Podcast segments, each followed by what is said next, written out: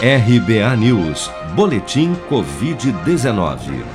O balanço oficial do Ministério da Saúde, divulgado na noite deste domingo, 20 de dezembro, aponta que no Brasil, 7.213.155 pessoas já foram infectadas pelo novo coronavírus, sendo que deste total, 186.356 morreram por complicações decorrentes da infecção desde o início da pandemia.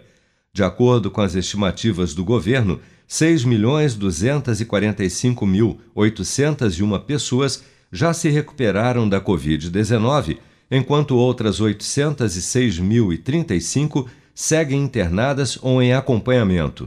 Somente nas últimas 24 horas foram reportados pelas secretarias estaduais de saúde 408 óbitos pelo novo coronavírus em todo o país.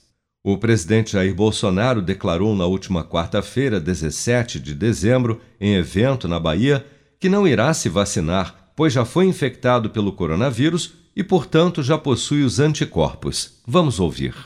Eu já tenho anticorpos, para que tomar vacina de novo? Apesar da declaração do chefe do executivo, dois casos de reinfecção pelo novo coronavírus foram confirmados pelo Ministério da Saúde e mais 501 casos estão sob investigação.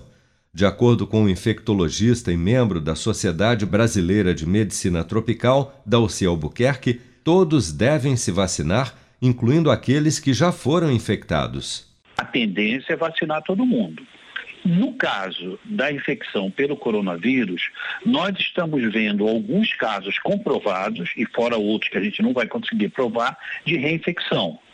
Então, o fato dela ter se infectado antes tá, ter tido a doença em algum momento, não tira dela a, a, necessidade de vacinação. Né? Muito provável que de alguma de uma forma ou de outra, ou talvez não seja num grupo prioritário, alguma coisa assim, eu acho que mesmo as pessoas que já se infectaram venham, a necess, venham necessitar tomar vacina. Segundo o consórcio de veículos de imprensa, o Brasil registrou neste fim de semana a maior média móvel de casos confirmados da doença desde o início da disseminação.